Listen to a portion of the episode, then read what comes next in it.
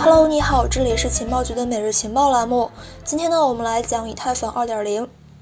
在香港时间的2020年12月1号晚上八点，以太坊2.0启动创世区块阶段零，也就是信标链正式上线。按照既定的规则，在信标链启动之前，以太坊2.0存储合约最低需要存入52万4288 ETH，即至少一万六千三百八十四个验证者。为此呢，以太坊创始人威神先期存入了三千二百个 ETH 来去支持以太坊的发展历程中这样的一个里程碑事件。时隔一年，在以太坊2.0启动一周年到来之际，让我们来回顾一下这一年以来以太坊2.0所取得的成绩，以及那些值得我们关注的信息。根据欧科云链链上大师统计数据，截止到香港时间二零二一年的十一月二十二号九点，以太坊二.点零总质押数量达到了八百三十四点三万枚，相比起信标链启动之初的五十二万枚，在过去的一年时间里面呢，总质押数量增长了七百八十一点九万枚，增幅超过百分之一千四百九十二点一。相对应的，以太坊2.0总存款地址数和总验证人数量也分别达到了二十六万零七百三十个和二十六万零一百八十一个。投资者对以太坊2.0的投资热情可见一斑。由此所带来的以太坊2.0质押率呢，也是水涨船高。同样，根据欧科云链链上大师数据显示，截止到香港时间二零二一年的十一月二十二号九点，以太坊二点零质押率呢已经达到了百分之七点一。也就是说，以太坊二点零存储合约中锁定的这个 ETH 数目呢，已经达到了 ETH 流通总量的百分之七点一。特别是随着 EIP 二五九上线之后，由于销毁基础手续费所导致的这个以太坊发行速度放缓，更是在一定程度之上提高了以太坊二点零的质押率水平。接下来，我们再对比一下一年以来的这个 ETH 价格变化。在二零二零年的十二月一号，根据 O E O K E S 的报价显示。当日 ETH 收盘价为六百一十八点八八美元，而之后的一年之内，ETH 最高价格达到了四千八百七十一点四二美元，涨幅超过了百分之六百八十七。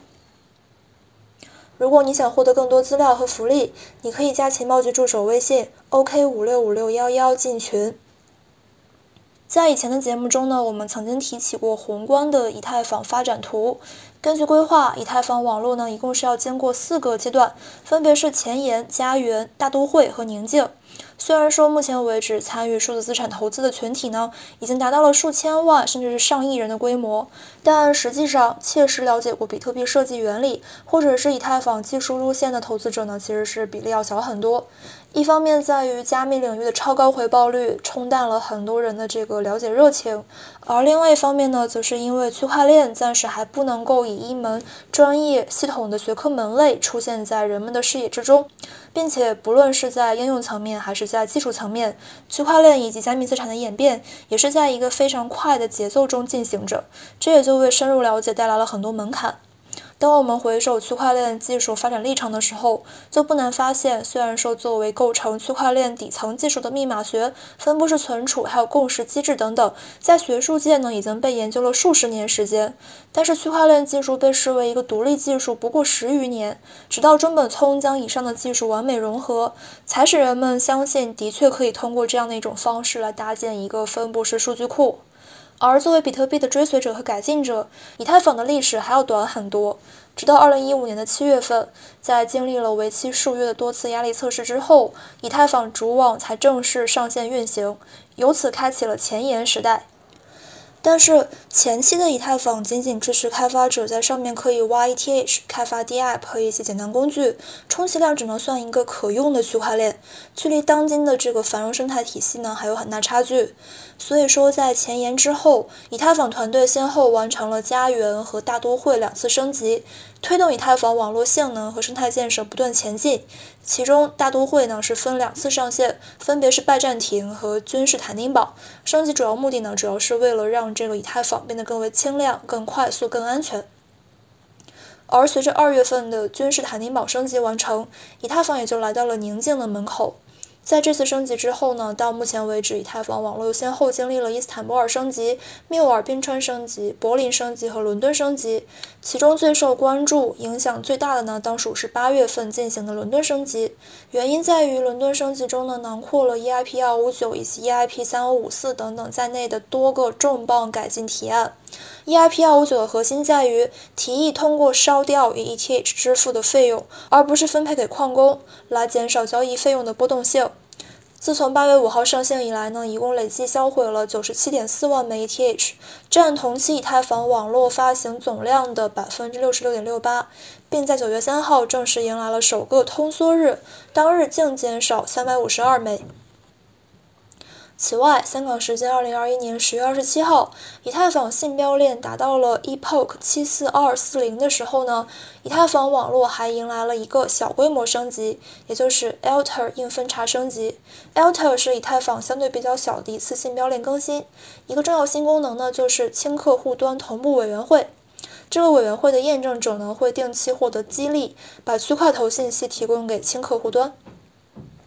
根据最新消息，将会在大约十二月八号的时候启动以太坊践行冰川网络升级。这样的一次升级呢，包括了 EIP 四三四五提案，将难度炸弹引爆计划由原定的二零二一年十二月份推迟到二零二二年六月份。同时，以太坊核心开发者 Team 表示，如果合并之前已经准备好，那么可以在此之前进行，而且明年二月份呢，将会再次通过电话会议来做决定。此外，难度炸弹基于当前网络算力，如果说算力在合并之前迅速下降，则有可能会加速其出现。所以说，从目前进度来看，如果不出现重大意外导致再次的推迟的话，或许只需要再经过上海升级等等的一系列硬分叉升级，我们就可以看到一个全新的以太坊，也就是以太坊2.0完全实现之后的 POS 时代来临。不过最近也有很多争论。在香港时间十一月二十号下午十三时许，Synthetix 创始人 Ken 发推称，在这个周期里面，早期我所尊敬的很多人，为了去追求利润，以牺牲声誉为代价，追求机会主义收益。请记住，一旦 Layer to 扩展成为不可避免的事情，他们都会涌进以太坊。而三箭资本创始人则发表了不同看法。他认为，尽管过去我支持以太坊，但我已经放弃了它；尽管以太坊过去支持用户，但它已经放弃了用户。新人已经用不起这条链了。以太坊文化深受创始人困境的影响，用户已经太富有了，以至于忘了初心。也许需要一个熊市来提醒他们，或者我们必须在别处建立一个真正的新的支持用户的区块链。可以预见，这样的争论不是第一次，也不会是最后一次。随着以太坊的升级不断推进，未来还会有更多不同利益群体之间的纷争浮出水面。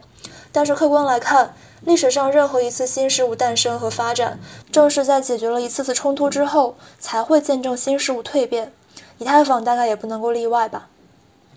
好的，以上就是我们节目的全部内容了。那我们明天再见，拜拜。